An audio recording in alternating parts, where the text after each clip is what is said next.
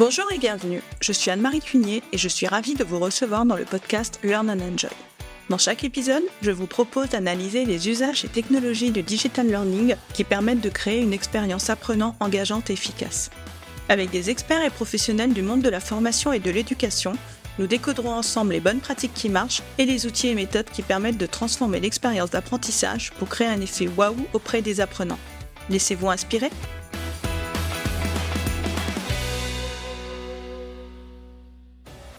Bonjour à tous Aujourd'hui, le numérique est partout. Il représente 4% des émissions de gaz à effet de serre dans le monde, selon The Shift Project. Et ce chiffre risque de doubler d'ici à 2025. Stocker des fichiers sur Internet, regarder des vidéos sur les réseaux sociaux, acheter le dernier iPhone, tous ces gestes ont un impact sur le réchauffement climatique. Pour réduire la pollution numérique et limiter le réchauffement climatique, nous devons tous, à notre niveau, adopter de bons gestes. Dans le secteur de la formation, proposer des formations digitales permet de réduire les coûts de déplacement et de former plus d'apprenants en simplifiant l'accès aux formations. Le numérique a de nombreux avantages, mais cela fait aussi exploser la consommation énergétique. En 2015, l'industrie du digital learning pesait 107 milliards de dollars. Les estimations prévoient que ce chiffre passera à 325 milliards de dollars en 2025. Autrement dit, une multiplication par 3 de l'activité en seulement 10 ans. Avec l'augmentation du digital learning, la pollution numérique va augmenter. Alors, comment faire pour adopter de bons gestes plus respectueux de l'environnement lors de la conception de modules en digital learning et ainsi limiter la pollution numérique? Damien Legendre, designer et responsable du pôle UX de l'agence LunaWeb, nous propose quelques pistes et bonnes pratiques dans cet épisode. Bonne écoute à tous Bonjour Damien et bienvenue Bonjour Anne-Marie Eh bien je suis ravie de te recevoir pour ce nouvel épisode. Donc ensemble, on va échanger autour de la sobriété numérique, de l'éco-conception et voir comment concevoir concrètement des interfaces numériques qui limitent l'impact environnemental. Exactement. Et donc, avant de commencer, comme d'habitude, avec mes invités, est-ce que tu peux nous dire qui tu es, quel est ton parcours et ce que tu fais? Euh, ouais, je vais la faire courte. Donc, je suis actuellement designer UX et UI, et je, je suis également responsable du pôle UX à l'agence LunaWeb. Euh, je suis designer depuis 13 ans, donc je travaille en agence web comme je l'ai dit, mais j'ai aussi travaillé dans une agence qui fait de l'applicatif mobile et j'ai commencé euh, chez un éditeur de produits web. Et côté formation, je sors d'une école en art appliqué, enfin je sors, en tout cas c'est le dernier diplôme que j'ai eu, un cursus qui est assez classique chez les designers. D'accord, c'était quelle école? Alors, il s'agit de la MJM Graphic Design. Euh, il y en a une à Rennes, mais il y en a plusieurs en France, dans, dans pas mal de grandes villes. D'accord. Ok. Donc, euh, on va entrer dans le vif du sujet. Donc, euh, pour commencer, est-ce que tu peux nous dire quelle est la différence entre éco-conception et sobriété numérique? Parce qu'on entend souvent ces deux termes. On peut faire, je suis sûre que certaines personnes font l'amalgame. Donc, est-ce que tu peux nous dire quelle est la différence? Alors oui, c'est bah, tout à fait une bonne question. C'est la bonne question à se poser, en tout cas pour commencer. Euh, la démarche de sobriété numérique, pour faire simple, ça revient à viser la réduction de l'impact de l'humain sur le climat du côté du numérique très spécifiquement. Le numérique, d'ailleurs, il faut savoir que ça représente environ 4% des émissions de gaz à effet de serre de la planète. Alors ça semble un petit chiffre, pourtant 4% euh, c'est plus important qu'on ne le croit. C'est par exemple davantage que les émissions de gaz à effet de serre de l'aviation civile mondiale et ça représente en gros deux à trois fois l'empreinte environnementale de la France. Mais ce qui est euh, vraiment euh, inquiétant, on va dire, sur ces 4%, c'est qu'ils ne vont pas en rester là. C'est un chiffre qui augmente de façon exponentielle du fait de l'accroissement des, des services numériques, des appareils électroniques que l'on nous propose propose, de la hausse de population, euh, etc. Et on peut dissocier deux éléments principaux dans notre impact numérique. Alors il y a forcément notre consommation de services numériques, mais il y a aussi notre consommation d'appareils pour accéder à ces services, donc euh, les téléphones, euh, les smartwatches, les ordinateurs, etc. Donc les deux ont un fort impact, euh, clairement, sur le climat, mais le plus conséquent, c'est celui qui est lié aux appareils qu'on utilise. par exemple, j'ai vu plusieurs chiffres, mais celui-ci sort du GIEC, 86% de l'énergie qui est consommée dans le cycle de vie d'un smartphone, ça allait au moment de sa conception. C'est-à-dire que toutes les fois où vous l'utilisez pour aller sur le net, où vous le rechargez, etc., toute, sa vie en fait dans, entre vos mains, ça ne représente que 10% de ce qu'il va avoir comme impact sur, sur le climat. Enfin, en tout cas de l'énergie qu'il va consommer. Et effectivement, bah, l'énergie, on doute bien que c'est à la fin des gaz à effet de serre. L'énergie, ça n'est pas c'est pas parce qu'on voit pas de fumée qui sort de nos prises, etc., que bah, finalement cette énergie n'émet pas de gaz à effet de serre. Euh, par, par, exemple, les grandes façons de concevoir de, de l'énergie aujourd'hui, il reste quand même les centrales à charbon, par exemple. Donc en fait, l'électricité, c'est très très loin d'être propre. Et d'ailleurs, si le sujet de l'énergie, je fais une petite parenthèse, vous intéresse, je vous conseille de lire la BD euh, Un monde sans fin, coécrite par euh, Jean-Marc Jancovici. c'est très éclairant sur la façon, enfin sur notre rapport à l'énergie justement, et de se rendre compte à quel point bah, c'est tout ce que l'on consomme, en numérique ou pas d'ailleurs, bah, ça peut avoir un, un impact assez important sur le climat. Je ferme cette parenthèse. Si je reviens sur le côté numérique, il y a deux acteurs majeurs qui, rentrent en jeu. Il y a d'une part les usagers, nous, on consomme des produits et services numériques, mais il y a aussi les concepteurs euh, de produits et services numériques. Et bah, forcément, si on veut être un petit peu plus sobre dans nos usages, bah, ça veut dire que les consommateurs, ce serait bien qu'on réduise notre consommation, et les concepteurs, bah, ce serait bien qu'ils fassent en sorte de diminuer l'impact de ce qu'ils réalisent. Moi, par exemple, je suis à la fois consommateur et concepteur. Donc c'est vrai pour les appareils, mais aussi pour les services web. Et donc, typiquement, l'éco-conception web, c'est une façon d'être plus sobre dans la conception de services numériques. Donc je réponds enfin à ta question. L'éco-conception web, c'est une composante de la démarche de la sobriété numérique qui vise à alléger l'impact environnemental des sites et des services web que les usagers vont avoir en main. Très bien, bah merci. Je rebondis un petit peu sur ce que tu disais euh, sur les téléphones, hein, que leur plus grosse pollution euh, numérique, on va dire, est dans la phase de conception. Et donc le réflexe à avoir quelque part, c'est de ne pas se précipiter, par exemple, sur le nouvel iPhone euh, qui sort, quoi, et d'essayer son iPhone le plus longtemps possible. C'est tout à fait ça finalement.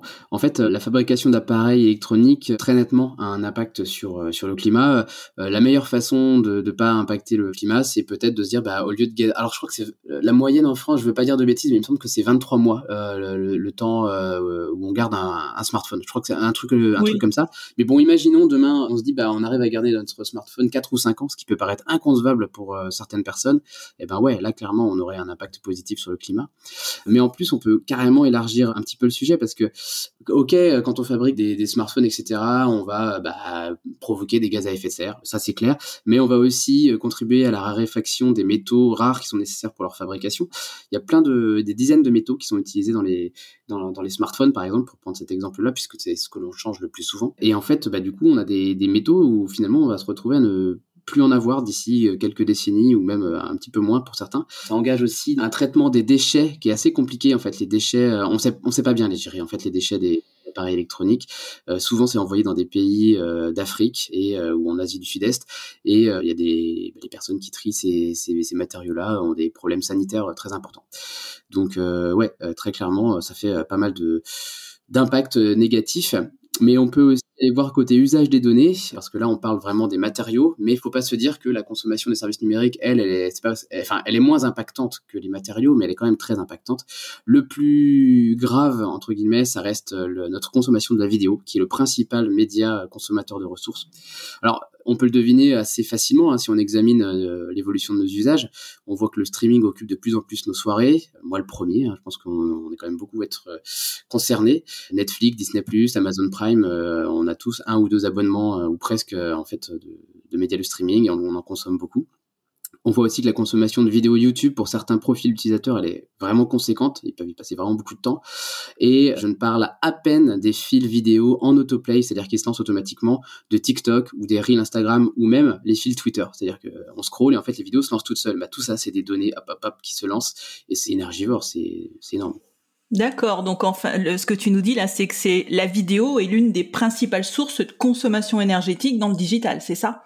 C'est la principale source. C'est la principale source, d'accord. Donc mm. faisons attention déjà en priorité aux vidéos. On va le voir après, je pense. Environ 80% des données euh, consommées, euh, c'est de la vidéo. D'accord. Et donc, on va commencer par aborder la conception. Donc, cette étape-là est très importante. Donc, c'est celle de la réflexion sur le besoin. Donc, pourquoi est-ce que tu peux nous dire que c'est important et comment tu procèdes? Alors tu mets le, doigt sur un, point qui me semble clé en termes d'éco-conception web. La façon de créer des services plus sobres, enfin la meilleure façon de créer des, services plus sobres, c'est de réduire euh, leur périmètre à l'essentiel. C'est-à-dire que on pourra faire tous les efforts qu'on voudra côté performance web euh, en faisant un, bon code léger, etc. C'est bien de le faire. Hein. Mais si on crée des, services qui vont être euh, mastodontes, euh, là où le besoin utilisateur est simple, bah, on se plante complètement. il se trouve que du coup, bah, faire simple, c'est compliqué, ça on l'a déjà entendu, et que ça nécessite du travail. La bonne nouvelle, c'est qu'on sait très bien comment évaluer les besoins réels des usagers pour leur proposer des interfaces qui vont être à la juste mesure. Ça s'appelle le design d'expérience utilisateur. Donc du coup, on va voir les gens et on essaye de comprendre ce dont ils ont besoin. Ça n'empêche pas que l'on en rajoute des tartines. Donc avec cette étude d'usage, on va pouvoir rencontrer les utilisateurs, comprendre leurs besoins, leurs attentes et transformer ça dans des interfaces qui vont, qui vont leur rendre des vrais services qui vont être efficaces. Et donc si on va plus loin, on peut forcer le trait et éliminer complètement ce qui n'est peu ou pas essentiel pour eux, ce que l'on ne fait pas toujours malheureusement. Et pour cela, on va utiliser des méthodes de simplification pour arbitrer euh, le périmètre à la lumière des besoins que l'on aura connus grâce à la recherche utilisateur. Nous, par exemple, à l'agence, pour en parler très rapidement, c'est pas pour faire la pub de l'agence, on a des psychologues, des UX researchers qui vont euh, voir les utilisateurs et qui vont décortiquer quels sont leurs besoins réels grâce à des interviews, des, des tests utilisateurs, des choses comme ça. Et dans cette démarche de simplification, c'est pareil, il y a des méthodes qui peuvent être euh, utilisées pour essayer de réduire le périmètre. Par exemple, nous en ce moment, on est en train, en train d'en créer une de, de toutes pièces pour euh, confronter les idées d'une part des porteurs de projets euh, qui vont porter un projet web et de les comparer aux besoins réels des utilisateurs. Et donc pour ces deux profils, on va les amener à hiérarchiser l'importance de leur usage. Par exemple, les utilisateurs, une fois qu'on aura listé toutes les fonctionnalités qui peuvent être intéressantes pour eux sur le service, on va leur demander à quel point cette fonctionnalité est importante pour eux et à quel point ils l'utilisent souvent ou pas souvent. Et on va confronter ça avec les objectifs euh, des porteurs de projet et on arrive à dresser un périmètre. Et dans ces cas-là, on peut retirer un tiers jusqu'à la moitié même des, fonctionnalités qui avaient été envisagées au départ parce qu'on va garder que ce qui est essentiel. Et en plus, l'avantage, c'est qu'à la fin, bah, on fait un service qui a plus de sens, qui est plus simple. Ah oui, quand même, un tiers à 50%, c'est énorme, quoi. Hmm. Ça dépend des projets, ouais. Oui, ouais, ouais, d'accord. Et euh, quelles sont les bonnes pratiques d'éco-conception que tu, que tu conseilles, toi? Eh bien, effectivement, il y en a plusieurs. Alors, euh, celle dont on vient de parler en est complètement une, hein, la réduction du périmètre. Mais euh, il y a encore d'autres choses, si on va plus loin. le plus simple, quand on fait de la conception web, ça reste de se référer au référentiel officiel que l'on a apporté depuis 2021-2022, qui s'appelle le RGESN. C'est le référentiel général d'éco-conception de services numériques. C'est un référentiel qui regroupe des, dizaines de règles pour bâtir un site web éco-conçu. Alors, il n'existe pas pour le moment de label prévu par le gouvernement pour, euh, enfin, basé sur ce référentiel qui pourrait donner une note, par exemple, au site. Mais en tout cas, comme c'est le cas par exemple pour le RGWA où on peut avoir des audits. Mais c'est quand même une très très bonne base, une liste de, plein d'informations. Parmi ces règles donc, euh, qui sont réparties dans huit familles, on retrouve une famille qui est liée à l'UX et l'UI, donc l'expérience utilisateur et euh, l'interface utilisateur. Euh, mais en réalité, en tant que designer, on peut aller piocher dans les sept familles. si je vous donne quelques exemples en vrac de bonnes pratiques qu'on peut trouver dans ce RGESN, ça nous renseigne par exemple sur l'usage des typographies système plutôt que des typographies qui vont être aller rechercher sur Google Google Font, par exemple, euh, en gros, si je la fais courte, on a des typographies qui sont nativement installées sur nos, ordinateurs, que ce soit Mac, PC, etc. Et euh, il y a euh, une douzaine de typographies qui sont installées sur tous ces services-là. Donc forcément, si on appelle une typographie qui est sur l'ordinateur, ça pèse moins de ça va chercher moins de ressources que si on va chercher ça en ligne. Parce que par exemple, chercher une ressource, une typographie en ligne, ça représente environ 6% du poids de la page. Donc c'est assez énorme juste pour un style de caractère. Euh, dans les autres trucs que, que, le RGSN nous propose, enfin nous suggère, c'est euh, bah, d'éviter de mettre des vidéos en autoplay, j'en parlais tout à l'heure, donc en lecture automatique, de bien euh, se pencher sur l'intérêt des médias vidéo, de les mettre uniquement si c'est nécessaire. Ça ne veut pas dire qu'ils sont interdits, la vidéo ça peut servir. Par contre, bah, peut-être éviter d'en mettre des tartines et peut-être se limiter à une ou deux qui sont vraiment importantes. Ça renseigne aussi sur la stratégie de suppression des contenus obsolètes, de se dire d'une fois de temps en temps, tiens, je vais faire le ménage sur mon site, il y a des pages qui servent plus à rien, donc je les enlève et peut-être un petit peu jouer le jeu du référencement, à moins jouer le jeu du référencement de certaines pages qui sont plus très euh, intéressantes, mais qui par contre prennent de la place sur des serveurs. D'ailleurs, je mettrai euh, dans les notes de l'épisode euh, le lien vers ce guide que tu cites, hein, comme ça les auditeurs pourront aller voir. Et justement, donc en digital learning, on a beaucoup de visuels, on a aussi souvent des vidéos. Est-ce que tu peux nous indiquer des outils vraiment pratiques pour redimensionner ou compresser ces vidéos? Pour qu'elle pour qu'elle soit le plus petite possible en poids sur euh, sur le module digital. Effectivement, dans le cas où euh, on garde des vidéos ou des images, euh, oui, c'est bien de les, compresser. Pour le coup, moi, je suis pas vraiment du, de ce côté-là de la, de la conception. C'est surtout les développeurs en fait qui vont s'attaquer à ça au moment de choisir les formats d'affichage. Sur Mac, je crois qu'ils utilisent par exemple Image Optime. Mais euh, bon, je vais pas trop m'éterniser dessus. En tout cas, ce qui est sûr, c'est que euh, la meilleure chose que l'on peut faire déjà, c'est si on a besoin de publier des images, par exemple des petites images d'avatar, euh, des photos de profil, etc., qui souvent vont s'afficher à 60, 120 pixels, peu importe. Et eh ben on va éviter de mettre une photo en HD de 4000 pixels parce qu'en fait, elle va être affichée à 120 pixels, mais l'image, elle fait bien 4000 pixels. Enfin, exprès le grand écart hein, sur ces valeurs-là, mais en fait, euh, clairement, euh, ça arrive hein, très très souvent. On utilise des photos qui sont beaucoup trop grosses pour euh, ce qu'on a besoin d'en faire. Donc déjà, rien que ça, avant de faire des compressions avec des outils, c'est juste en fait du bon sens de bien choisir les formats d'image qu'on va utiliser. Oui, et puis pour les vidéos, pareil, hein, hein de, de, ne pas afficher des vidéos en HD alors qu'on la voit en petit sur l'écran, c'est ça? Alors euh, c'est exactement pareil pour les vidéos, c'est ça, c'est de potentiellement les mettre un peu moins lourdes, peut-être un peu compresser le format, peut-être que des fois euh, une photo en 320, enfin, une vidéo en 320p ça pourrait suffire, et euh, surtout, bah en fait, on, on arrête de les mettre en autoplay sur les interfaces parce que c'est ça le pire en fait. Oui, que l'utilisateur lance la vidéo quand il est vraiment dessus et prêt à la regarder. Eh bien exactement. Voilà, ok. Donc merci pour ces bonnes pratiques et la typographie aussi. Hein. Je, note euh, celle de la typographie d'essayer d'utiliser euh, des typographies euh, natives plutôt que d'aller chercher des typographies qui sont peut-être plus jolies mais qui vont être plus gourmandes en énergie. Bah c'est ça. Alors après on peut le mesurer parce que on imagine bien que si sur tous les sites du monde maintenant il n'y a plus que 12 typos qui sont utilisés, ça va peut-être être un petit peu tristoun. en fait on peut peut-être juste se poser la question de souvent on a deux typos. Euh, qui sont utilisés sur les, sites. Alors, euh, je grossis le trait parce que des fois, il y en a qui vont en mettre plus, etc. Mais souvent, il y en a deux. Il y en a une pour les titres et une pour les textes. Bah, peut-être qu'on peut se dire, bah tiens, euh, pour les titres, je vais utiliser une typo un peu sympa que je vais trouver sur Fontshare ou sur Google Font. par contre, pour les textes, bah, peut-être qu'une Arial, ça peut suffire. Et à la limite, bah, j'ai une de mes deux typos qui est très jolie, qui va, enfin, qui est très jolie, qui est stylisée, qui va permettre de me différencier des autres. Par contre, pour mes textes, bah ouais, peut-être qu'une Arial ou une Georgia, ça aurait fait l'affaire. Oui, c'est trouver le bon équilibre en fin de compte. C'est ça. Voilà. Et maintenant, si on parle expérience utilisateur, donc euh, celle-ci, elle est importante sur un site web et l'expérience apprenant aussi, elle est importante sur un module digital. Donc, comment est-ce qu'on peut optimiser cette expérience pour qu'elle soit éco-responsable? Ouais, et eh ben du coup euh, là on parle d'expérience d'utilisateur, donc bah pour comprendre comment optimiser cette expérience, bah, il faut comprendre comment fonctionnent les pensées et les motivations des utilisateurs. Donc je vais je vais faire un, petit passage par euh, la composition de notre cerveau.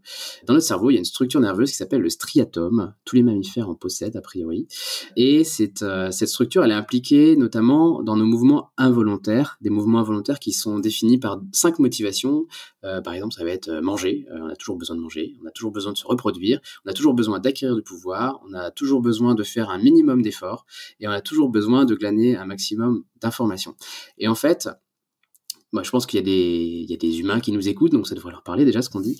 Euh, ce striatum, il libère de la, il libère de la dopamine, c'est l'hormone du plaisir, et lorsqu'on fait certaines actions, donc euh, qui sont motivées par les cinq euh, motivations que j'ai données précédemment, bah ça va nous guider, nous orienter, et en fait, ça va être des motivations profondes qui vont clairement définir notre façon d'utiliser les choses, dont, dont le web.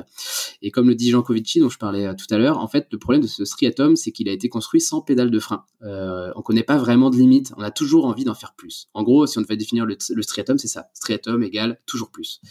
Et euh, c'est ce qui a forcément permis à notre espèce de traverser les âges, parce qu'avec ces super motivations qui sont faites pour notre survie, bah, on est arrivé jusque-là.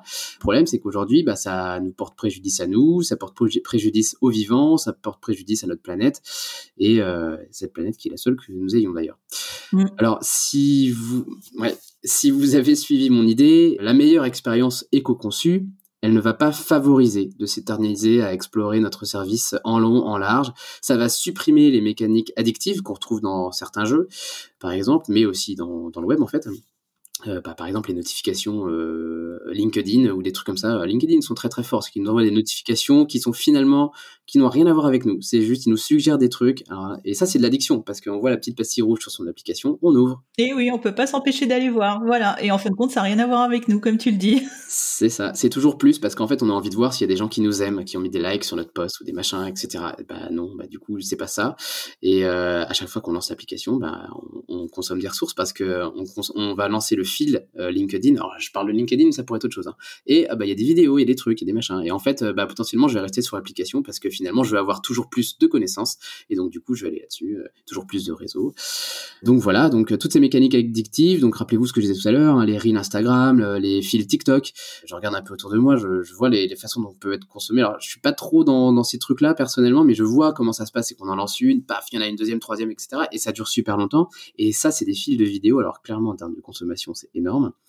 Et donc, bah, forcément, les concepteurs de ce genre d'application, ils s'appuient sur ces mécaniques qui nous dépassent celles de notre striatum, d'avoir envie de, euh, de gagner un maximum d'informations, de voir que les gens nous aiment, etc. Donc nous, on a envie d'arrêter en tant que consommateur, mais notre envie de toujours plus bah, prend souvent le dessus. Alors, ce qui serait bien, c'est d'arrêter de jouer avec les striatomes des gens et la surconsommation, elle devrait diminuer. Le problème, c'est que c'est plus facile à dire qu'à faire parce que les entreprises qui proposent ce genre de contenu, elles sont pilotées par des humains qui ont eux aussi un striatum qui leur suggère de faire toujours plus, plus d'argent, plus de stats, plus de réussite. C'est un peu un cercle vicieux. Ouais, c'est un cercle vicieux là, ce que tu nous dis, oui.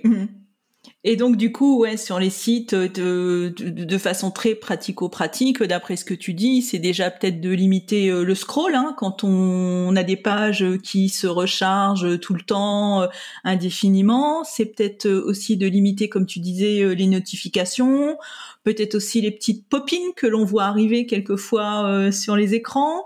C'est clairement ça. D'ailleurs, euh, ça fait partie des préconisations du RGESN, ou aussi, j'en ai pas parlé tout à l'heure, mais euh, de préconisations qu'on peut trouver dans le guide euh, d'éco-conception des designers éthiques. Et très clairement, tous ces trucs-là sont à enlever. Faut qu'on fasse le tri un petit peu sur nos façons d'utiliser le web, même au niveau professionnel, hein, d'éviter peut-être de faire des visios à tour de bras. Là, on pourrait juste passer un appel ou, ou patienter un tout petit peu pour avoir une information de façon à pas consommer de la bande passante pour rien. le problème, c'est que bah, on n'est pas toujours très conscient euh, de nos usages. En fait, on se rend pas compte. Euh, la plupart des, gens ont l'impression qu'une visio c'est tellement simple de lancer une visio qu'on se rend pas compte à quel point euh, bah, ça peut consommer de la, de la donnée, par exemple. Nous-mêmes, là, tous les deux, en ce moment, en enregistrant, on est en visio. Bon, il se trouve que là, pour le coup, ça a vraiment du sens qu'on était un peu embêté si on le faisait pas comme ça. Mais bon, par exemple, si c'est juste pour demander à faire une réunion qui était discutable, etc. Bon, bah, on pourrait on pourrait se poser la question de le faire ou pas. Mais surtout, voilà, je reviens un peu à ce que je disais tout à l'heure, c'est que on se rend pas compte que quand on utilise le numérique, on utilise de l'électricité notamment, euh, que cette électricité, on se rend pas compte, on a toujours l'impression que c'est propre l'électricité, surtout nous en France, parce que euh, on a un peu euh, l'impression que notre électricité vient du nucléaire, qui effectivement du nucléaire est assez propre pour le coup. Enfin, c'est discutable, mais en tout cas, c'est plus propre que des centrales à charbon. Et donc, on a l'impression que c'est comme ça partout, sauf que, bah, en fait, quand on consomme des services numériques, bah, on va en consommer qui vont être par exemple en Allemagne, on entend pas mal parler en, ce moment. Eux, ils sont, ils sont quasiment que à la centrale à charbon parce qu'ils sont anti-nucléaires. Et donc, du coup, ça, ça, émet plein de gaz à effet de serre. Donc, en fait, on, se rend, c'est ça le problème. Le vrai problème, c'est qu'on se rend pas compte de, de ce que l'on consomme quand on, utilise le numérique. Oui, et je rebondis sur euh, les visios. Je pense que hum, le fait de recourir aussi aux visios, c'est amplifié euh, avec le Covid, parce qu'avant le Covid, euh, les réunions étaient encore beaucoup par téléphone.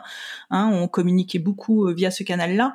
Et le Covid a fait découvrir quelque part aussi, je pense, les visios. Et maintenant, quand on veut échanger avec quelqu'un, bah, le réflexe, c'est plus le téléphone, mais c'est la visio. Parce que comme tu le dis, c'est tellement simple, et du coup, on se voit, donc euh, c'est facile. Oui, c'est complètement ça. Hein. Clairement, la visio a explosé avec le Covid. Je vois bien la différence. Alors, c'est surtout à titre professionnel que je vois la différence, parce que les visios entre amis, euh, je pense que je pense notamment aux apéros visio, ça a vite gonflé les gens. Mais euh, au niveau du boulot, par exemple, les déplacements euh, professionnels que l'on pouvait faire, par exemple, pour avoir des clients, pour présenter les maquettes, etc., euh, que l'on fait, mais ça a été, je ne saurais pas donner de chiffres, mais je pense que ça a été vraiment divisé par 5, 6, on va plus beaucoup après chez les clients. Alors maintenant, voilà, c'est ok, c'est des rendez-vous, potentiellement on pouvait prendre la voiture, alors c'est pas tout à fait vrai parce qu'on prenait beaucoup le train. Mais du coup, qu'est-ce qui consomme le plus? C'est de faire des visios, c'est d'aller en train, etc. franchement, là, j'ai pas, pas de notion de valeur. qu'est-ce qui est le mieux? Ouais, ouais, c'est, des pratiques qui ont changé. Et dans un projet digital, hein, donc il y a aussi tout l'à côté, puisque là on a parlé euh, surtout euh, conception, mais il y a aussi les échanges de mails avec les clients, les documents que l'on va stocker, euh, bah, les visios, on vient d'en parler. Donc tout ça, c'est aussi très très gourmand en ressources. Donc est-ce que tu as des bonnes pratiques pour en limiter l'impact au niveau professionnel, je pense qu'il y a un, truc où on peut vraiment faire des, gros progrès, c'est l'archivage c'est tout, tout, tout ce qu'on peut avoir comme historique de projet. De... je pense que des fois, il faut savoir jeter, quitte à se dire, bon, bah, peut-être qu'un jour, ça me manquera ce truc-là, mais c'est vrai qu'on a des, archives de projets qui sont, qui sont super vieilles. Euh, la gestion des mails, c'est juste une horreur. Combien de personnes je vois qui ont, euh, genre, plus de 1000 euh, mails non lus parce qu'en fait, parce qu'ils sont abonnés à 10 000 newsletters. Donc, d'une fois de temps, c'est pas mal de se désabonner à ces, de ces newsletters.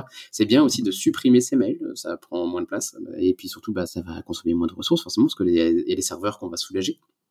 Donc euh, c'est peut-être juste de faire du tri, tout ce qu'on va conserver en fichiers vidéo, euh, Enfin, moi je vois bien hein, tous les tous les projets que l'on a. Euh, à un moment donné, il faut qu'on en archive certains hein, parce que c'est il y a une quantité de ressources incroyable par projet et des projets on en fait des dizaines à l'année.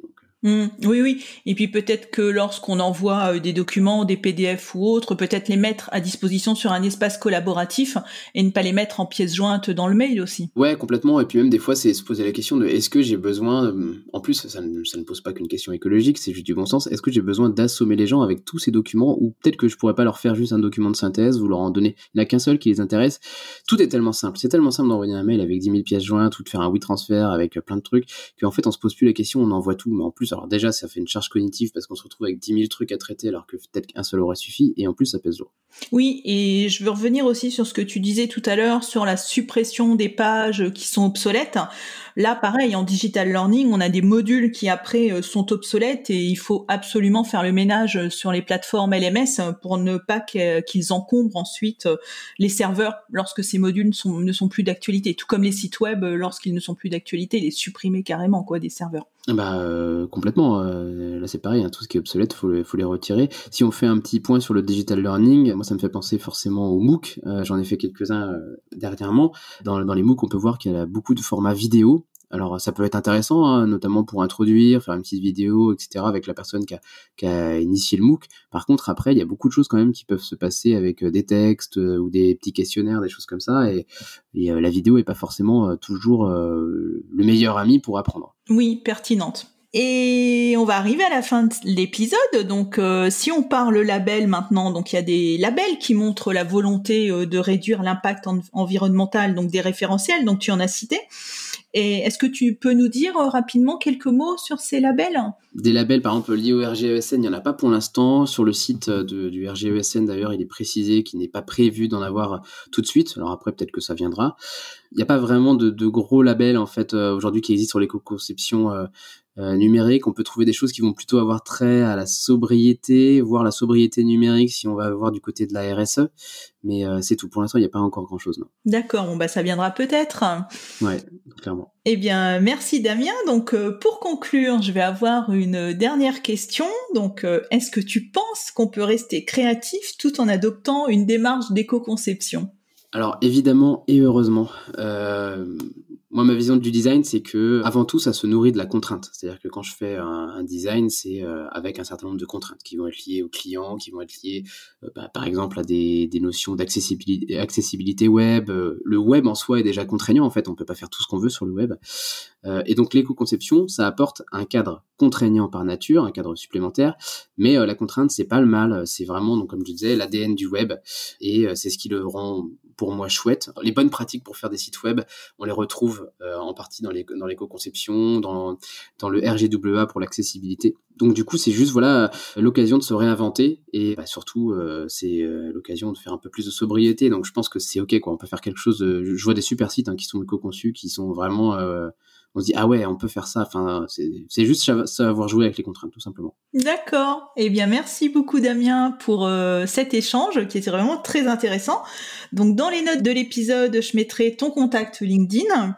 Je mettrai également euh, le site de LunaWeb qui est dédié à l'éco-conception euh, J'indiquerai également, j'avais trouvé très intéressant le mini audit qui est proposé donc euh, pour évaluer l'impact environnemental de son site web euh, en cinq minutes. Donc ça permet déjà d'avoir une première approche et d'avoir une idée de quelques bonnes pratiques. Le référentiel que tu as cité et le guide d'éco-conception. Et également, on n'en a pas parlé au début quand tu t'es présenté, mais l'agence a également un podcast Oui, on a exactement un, podcast qui s'appelle Salut les designers, sur lequel on traite parfois d'éco-conception d'ailleurs. Voilà, donc euh, si les auditeurs souhaitent aller le découvrir, j'indiquerai également le lien. Eh bien, merci beaucoup Damien. Merci à toi Anne-Marie, bonne journée. À bientôt. J'espère que cet épisode vous a plu. Si vous aimez le podcast Learn and Enjoy et si vous avez envie de me soutenir, de m'aider à faire connaître ce podcast, la meilleure façon, c'est de me laisser une note 5 étoiles sur Apple Podcast ou un petit commentaire. Pensez aussi à vous abonner pour être informé de la sortie des prochains épisodes. Et pour rester en contact ou me proposer un thème que vous souhaitez que j'aborde, vous pouvez me rejoindre sur LinkedIn. Vous me trouverez sous mon nom, Anne-Marie Cuigné. Je vous dis à très vite pour un nouvel épisode.